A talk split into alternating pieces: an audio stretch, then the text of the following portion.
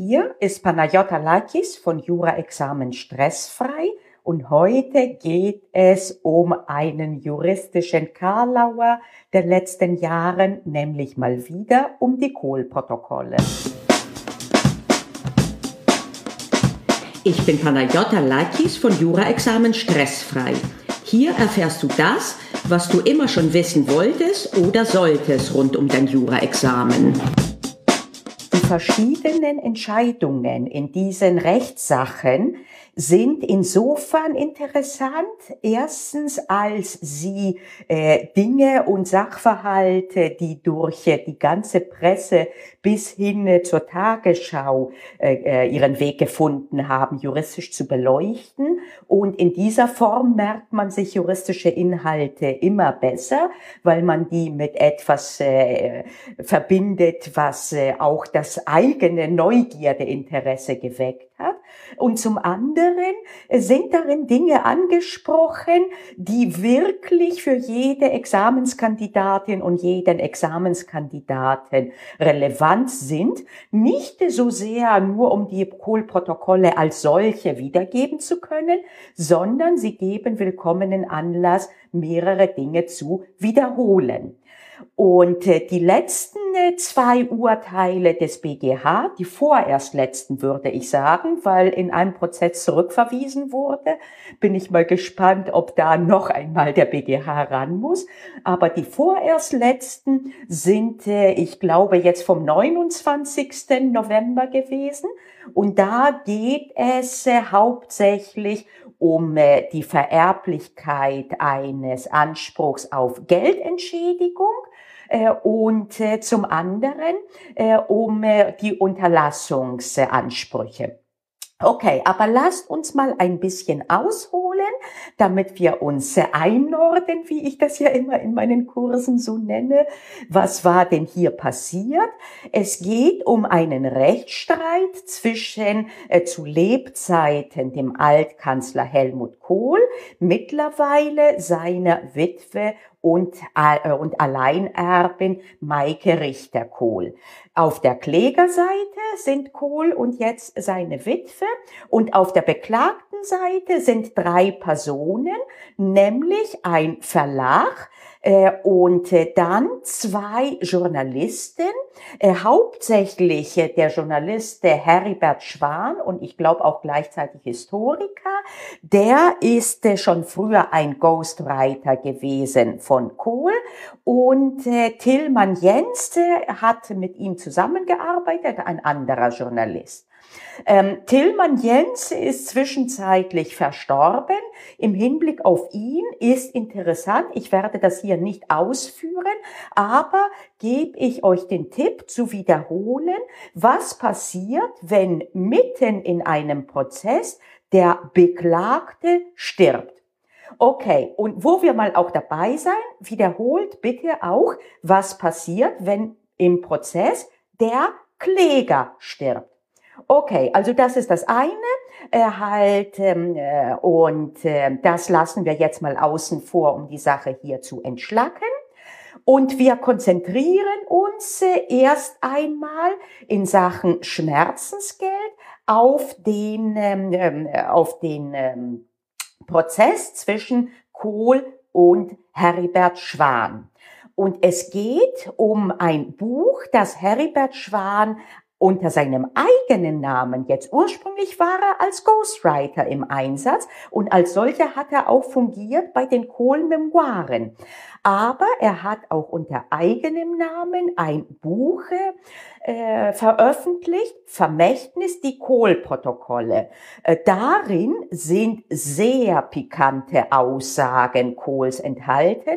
Ich habe dieses Buch damals als Audiobuch erstanden und kann sehr gut nachvollziehen, dass sich Helmut Kohl dagegen wehren wollte. Diese Aussagen stammen alle aus äh, oder angeblich äh, über die Wahrhaftigkeit wird auch äh, zum Teil gestritten, aber sie stammen aus ähm, Gesprächen, die stattgefunden hatten damals zwischen Heribert Schwan und Helmut Kohl äh, im Keller der Villa in Oggersheim. Und äh, der Heribert Schwan hatte ein Tonbandgerät mitgehabt und Tonkassetten.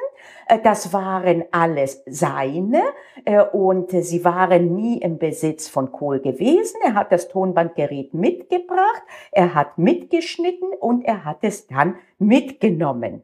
Und er hat sich danach und währenddessen auch noch eigene andere Aufzeichnungen gemacht. Und ähm, er, Heribert Schwan, sagt, dass auf der Grundlage eben von diesen äh, Ausführungen er dieses Buch Vermächtnis, die Kohlprotokolle dann veröffentlicht hat. Und äh, in diesem Buch äh, zieht Kohle halt äh, über äh, andere Personen und Politiker hauptsächlich äh, der Zeitgeschichte äh, her. Also sollte der das wirklich so gesagt haben, ist das wirklich etwas, wo ich mir nicht vorstellen kann, äh, dass er das äh, wirklich bewusst gemacht hat, äh, dass er halt er sozusagen in Kauf genommen hat, dass das so veröffentlicht wird. Okay. Und äh, mit, dann irgendwann äh, streiten sich äh, Kohl und Heribert Schwan und äh, ich glaube, das Stein des Anstoßes war, dass Heribert Schwan eine Biografie von Hannelore Kohl äh, veröffentlicht hat. Äh, die habe ich auch gelesen, beziehungsweise gehört als Audiobook. Auch bei der kann ich gut verstehen, dass Kohl danach not amused war. Und ähm, jetzt äh, endete diese, enden diese Gespräche und äh, Kohl verlangte die Tonbänder heraus und sämtliche Aufzeichnungen. Und äh, das äh, Schwierige ist jetzt, dass äh, nie ein ausdrücklicher Ver äh, Vertrag zwischen Schwan und Kohl abgeschlossen wurde. Einen Vertrag, einen ausdrücklichen Vertrag hatte Kohl mit dem Verlag geschlossen und der Verlag mit Heribert Schwan, aber Kohl und Heribert Schwan haben nie einen ausdrücklichen Verlag geschlossen. Und äh, aus diesem Grunde wurden zuerst ähm, äh, bei der Frage, ähm, ob äh, die Tonbänder jetzt herausgegeben werden müssen, äh, wurde das versucht auf sachenrechtlicher Ebene zu betreiben, äh, indem man, und das ist eine ganz pfiffige Sache, über 950 gegangen ist, Verarbeitung und Entstehung von Eigentum bei dem Hersteller einer neuen Sache. Und äh, so war das ursprünglich äh, aufgezogen worden in den Instanzen. Der BGH hat aber äh, diesem sachenrechtlichen Approach äh, eine Absage erteilt, äh, aus zwei, äh, hauptsächlich aus dem Einstiegsgrund, dass durch das Besprechen des Tonbandes bereits keine neue Sache entstanden ist. Und äh, wenn bereits keine neue entstanden, Sache entstanden ist, dann kommt eine Anwendbarkeit des 950 nicht in Frage. Ich erinnere daran, dass äh, der 950 nicht nur bei der, äh, wenn zwei bereits physische Sachen äh, miteinander äh, so verbunden werden, dass das eine Verarbeitung ist, gilt, sondern auch, wenn die Oberfläche bearbeitet wird. Und das kann zum Beispiel sein, wenn man Papier beschreibt. Aber bei den Tonbandaufnahmen entsprach es ständiger Rechtsprechung und der ist der BGH auch gefolgt dass äh, weil man, äh, weil die auch nicht dauerhaft ist, äh, sondern man diese Beschreibung, äh, dieses, diese Aufnahme löschen kann äh, und äh, wieder neu bespielen kann, das Band, dass also ein bespieltes Band keine neue Sache ist im Vergleich zu einem Band, das noch nicht bespielt wurde. Und äh, damit äh, war der nächste Punkt äh, äh, überhaupt nicht mehr anzusprechen, nämlich wer denn dann Hersteller im Sinne des Paragraphen 950 gewesen wäre. Und äh, äh, das wäre noch einmal eine große Schwierigkeit gewesen, äh, zu schauen, äh, dass äh, Hersteller eben im Sinne dieser Vorschriften, die nach der Verkehrsanschauung letztlich äh, ähm, beurteilt wird in der Regel, dass der Hersteller Helmut Kohl sein sollte. Aber der BGH hat das gleiche Ergebnis, nämlich äh, dass Kohl Herausgabe verlangen konnte, obwohl er nicht Eigentümer geworden ist der Tonbänder, hat das der BGH auf anderen Wege zustande gebracht. Er hat einen konkludenten Auftragsvertrag ähm, gesehen zwischen Heribert Schwan und äh, Kohl. Und nach dem Ende dieses Auftrages äh, entsteht der Anspruch aus 667 auf Herausgabe desjenigen, dass man zur Ausführung des Vertrages ähm, erlangt hat vom Geschäftsherrn. Geschäftsherr war Kohl, Geschäftsführer war Heribert Schwan und äh, diese Aufzeichnungen quasi hatte er erlangt. Und ähm, ich habe mich damals schon gefragt, warum man das so aufzieht und nur so. Denn Heribert Schwan hatte zwar herausgegeben die ursprünglichen Bänder direkt schon nach dem erstinstanzlichen Urteil, dass er sachenrechtlich aufgezogen hatte, obwohl er in Berufung gegangen ist. Im Prolog aber dieser Bücher, dieses Buches sagt er offen, dass er dafür gesorgt hat, äh, dass Kopien überall so verteilt sind, dass eben sie sozusagen für die Ewigkeit auf jeden Fall erhalten bleiben werden. Und wir hatten damals äh, diese Entscheidung besprochen in Examensvorbereitungskurs in Saarbrücken. Und da habe ich schon gesagt, mich wundert, dass man das nicht anders aufgezogen hat.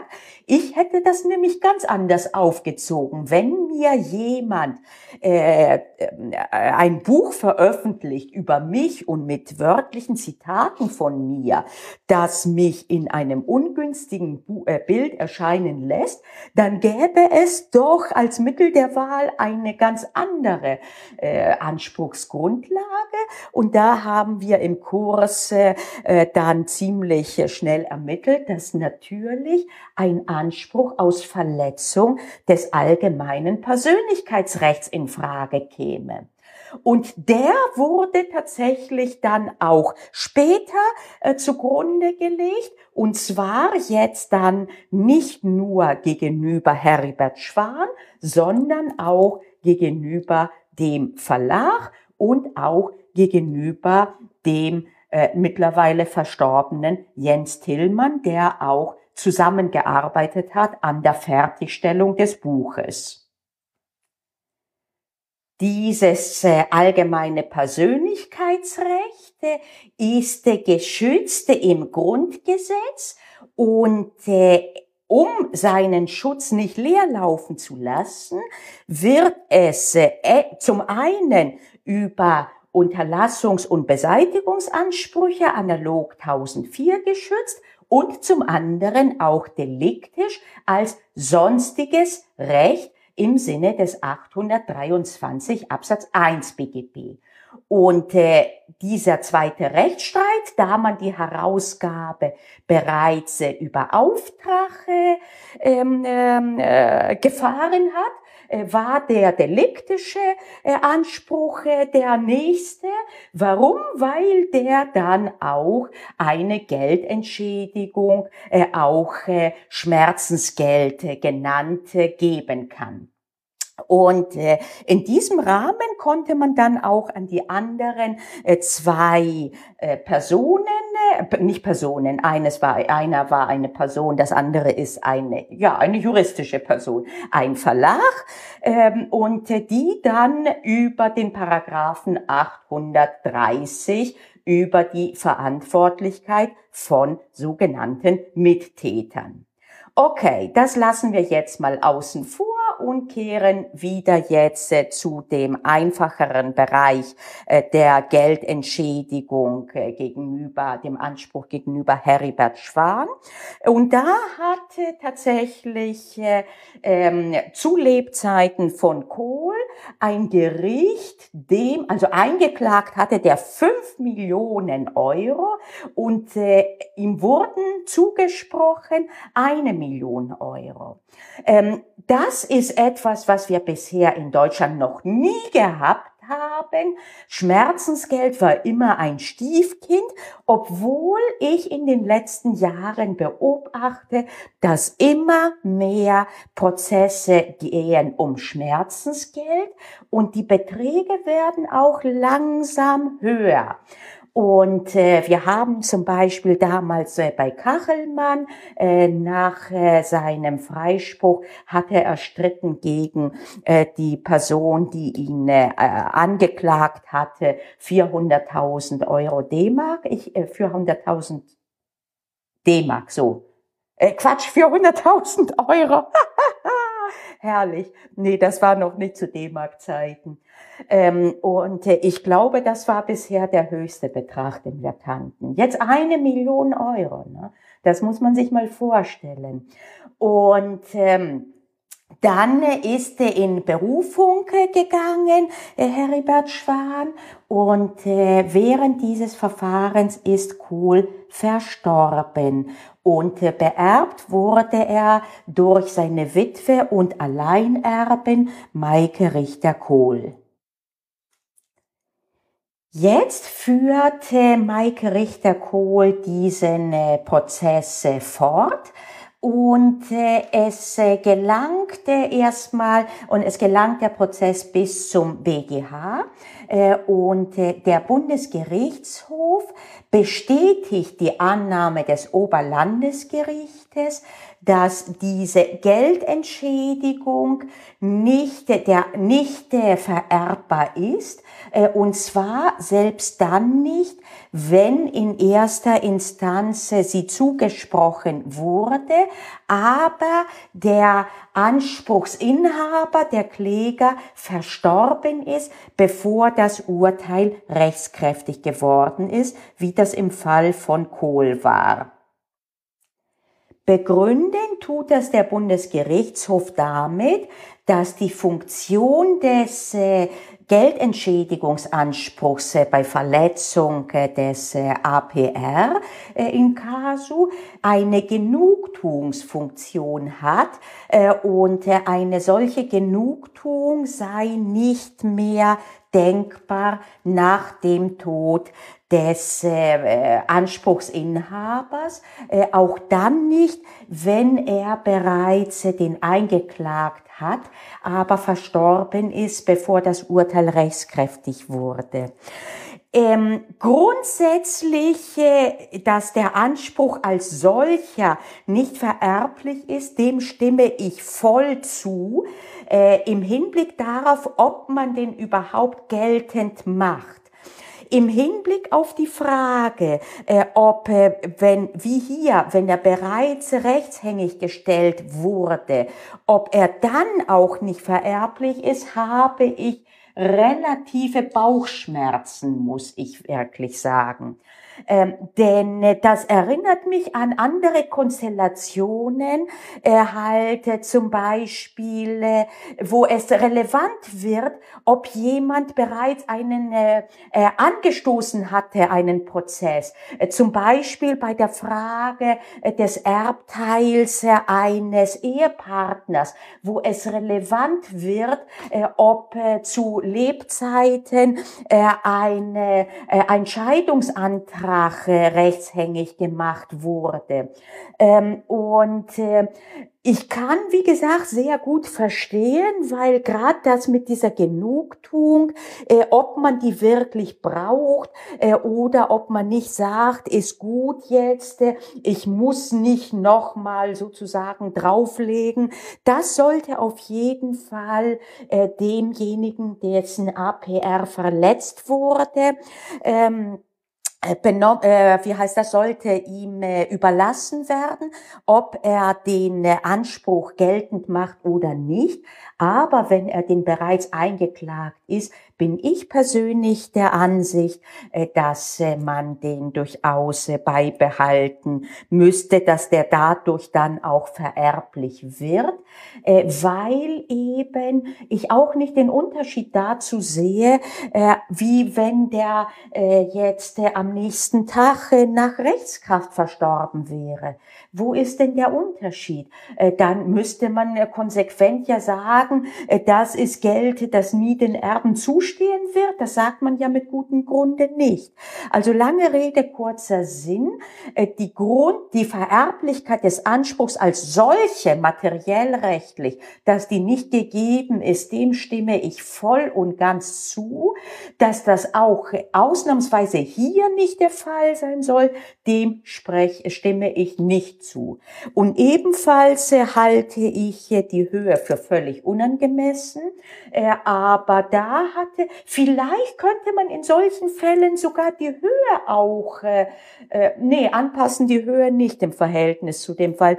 Die Maike Richter-Kohl macht ja nicht geltend, dass sie selbst sozusagen ähm, eine Ehrverletzung äh, äh, qua Assoziation dadurch erlitten hat. Rechtlich kann sie das ja nicht. Äh, und äh, deswegen, nee. Also der Betrag wäre wie wenn Helmut Kohl weiter prozessieren würde, aber auch da halte ich eine Million Euro für viel zu viel. Ich sag's offen. Aber das ist eine Frage, da werden wir heute keine Antwort finden. Für unsere Zwecke reichte zu erkennen, Erstens, äh, in welchem Setting das alles entstanden ist. Zweitens, halt, warum äh, dieser Anspruch nicht zugesprochen wurde und was der Unterschied ist zwischen einem Schmerzensgeld und einem normalen Schadensersatzanspruch. Und äh, dann halt, äh, dass grundsätzlich eben dieser Unterschied dazu führt, dass eine Vererblichkeit nicht besteht. Äh, und der letzte Punkt, ob das auch dann gilt, wenn er eingeklagt wurde zu Lebzeiten, da kann man drüber streiten. Aber das ist immer am Ende eines äh, Rechtsgutachtens äh, und das sind immer ungefährliche Bereiche, weil man dadurch dann nicht äh, zu befürchten hat, dass eine ganz, ein ganzer ganzer Lösungsweg ganz anders äh, mit, äh, dann geht, äh, als äh, man das ursprünglich, als äh, der Aufgabensteller ursprünglich ersonnen hatte. Das andere Verfahren, die andere Entscheidung werde ich jetzt hier nur ganz kurz anreißen. Äh, sie ist äh, nicht, äh, sie ist relativ, also sie bringt aus meiner Sicht nichts Neues. Da geht es eben um Unterlassungsansprüche und da hat man darüber gestritten, ob Unterlassungen nur Wortzitate oder auch das sinngemäße Weitergeben halt ähm, betreffen. Und ganz zu Recht hat der BGH gesagt, also ich glaube, da also ich, ich weiß gar nicht, wie man auf eine andere Idee kommen kann, dass wenn die Aussage als solche äh, mein APR-Rechte bei Veröffentlichung ähm, verletzt, äh, dann tut sie das nicht nur dann, wenn ich wörtlich zitiert werde, äh, sondern auch dann, wenn das äh, sinngemäße weitergegeben wird. Ähm, trotzdem, äh, ich habe beide Entscheidungen angefordert. Äh, die Gründe liegen noch nicht vor. Äh, vielleicht ergibt sich dann aus, den, ähm, äh, aus äh, dem ausführlichen Urteil etwas mehr als aus der Pressemitteilung. Aber aus meiner Sicht ist das ziemlich straightforward, das andere. Okay, damit haben wir diese äh, Kohlprotokolle jetzt äh, ein bisschen kennengelernt und äh, verstanden, worum es geht. Ähm, der Haupt, äh, hat zwei Hauptbereiche äh, äh, geben die Anlass zu wiederholen. Das eine ist, äh, äh, obwohl das mittlerweile nicht für die Kohlprotokolle relevant ist, aber ursprünglich trotzdem Anlass zur Wiederholung, die Verarbeitung äh, und Entstehung einer neuen Sache, insbesondere auch, äh, dass man erkennt diese Variante der Oberflächenbearbeitung, äh, äh, die ein zweiter Fall ist, äh, der bei 950 äh, äh, auch, äh, ähm, der auch zur Anwendbarkeit des 950 führen kann und äh, dann äh, auch äh, den Komplex des Schmerzensgeldes sich nochmal anschauen, aber noch mehr sich anschauen, wie prüfe ich sauber eine APR-Verletzung. Da haben wir nämlich Besonderheiten bei der deliktischen Prüfung, dass wir auch eine Abwägung machen müssen mit anderen äh, grundrechtlich geschützten äh, Positionen Positionen, insbesondere zum Beispiel das Recht auf Meinungsfreiheit äh, oder auch auf Pressefreiheit. Und äh, wo man das macht, das kann man machen, entweder bei der Haftungsbegründung, ob überhaupt das APR verletzt wurde. Denkbar ist es auch bei der Rechtswidrigkeit vorzunehmen. Also da, dass man sich ein bisschen fit macht, wie prüfe ich sauber ein APR? Ähm, und dann, ich habe es am Anfang gesagt, auch äh, guck doch mal rein, äh, was passiert, wenn der Kläger äh, stirbt, was passiert, wenn der Beklagte stirbt in einem Zivilprozess. Ja, das waren die Hauptdinge, würde ich sagen. Okay, in diesem Sinne wünsche ich euch einen wunderschönen Tag und sage mal bis nächste Woche.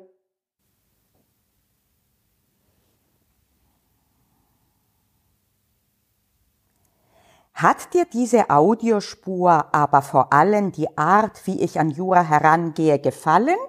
Dann stehen deine nächsten Schritte fest. Abonniere diesen Podcast, unter Umständen auch meinen YouTube-Kanal, aber vor allen Dingen meinen Newsletter und den Zugang hierzu findest du auf juraexamen-stressfrei.de. Warum du das tun solltest? weil du hier auf dem Laufenden bleibst, auch und gerade im Hinblick auf den Mitgliederbereich, den ich gerade launche, wo du in Form von Kursen allerlei Videos findest zum Zivilrecht. Du findest zum Beispiel einen Online-Kurs bereits Sachenrecht, Familienrecht, Erbrecht, wo der Fokus immer darauf steht, dass du verstehst, worum es geht, warum die Regelungen so sind, wie sie sind. Und natürlich werden wir uns auch mit den einzelnen Problembereichen befassen. Ich freue mich auf dich.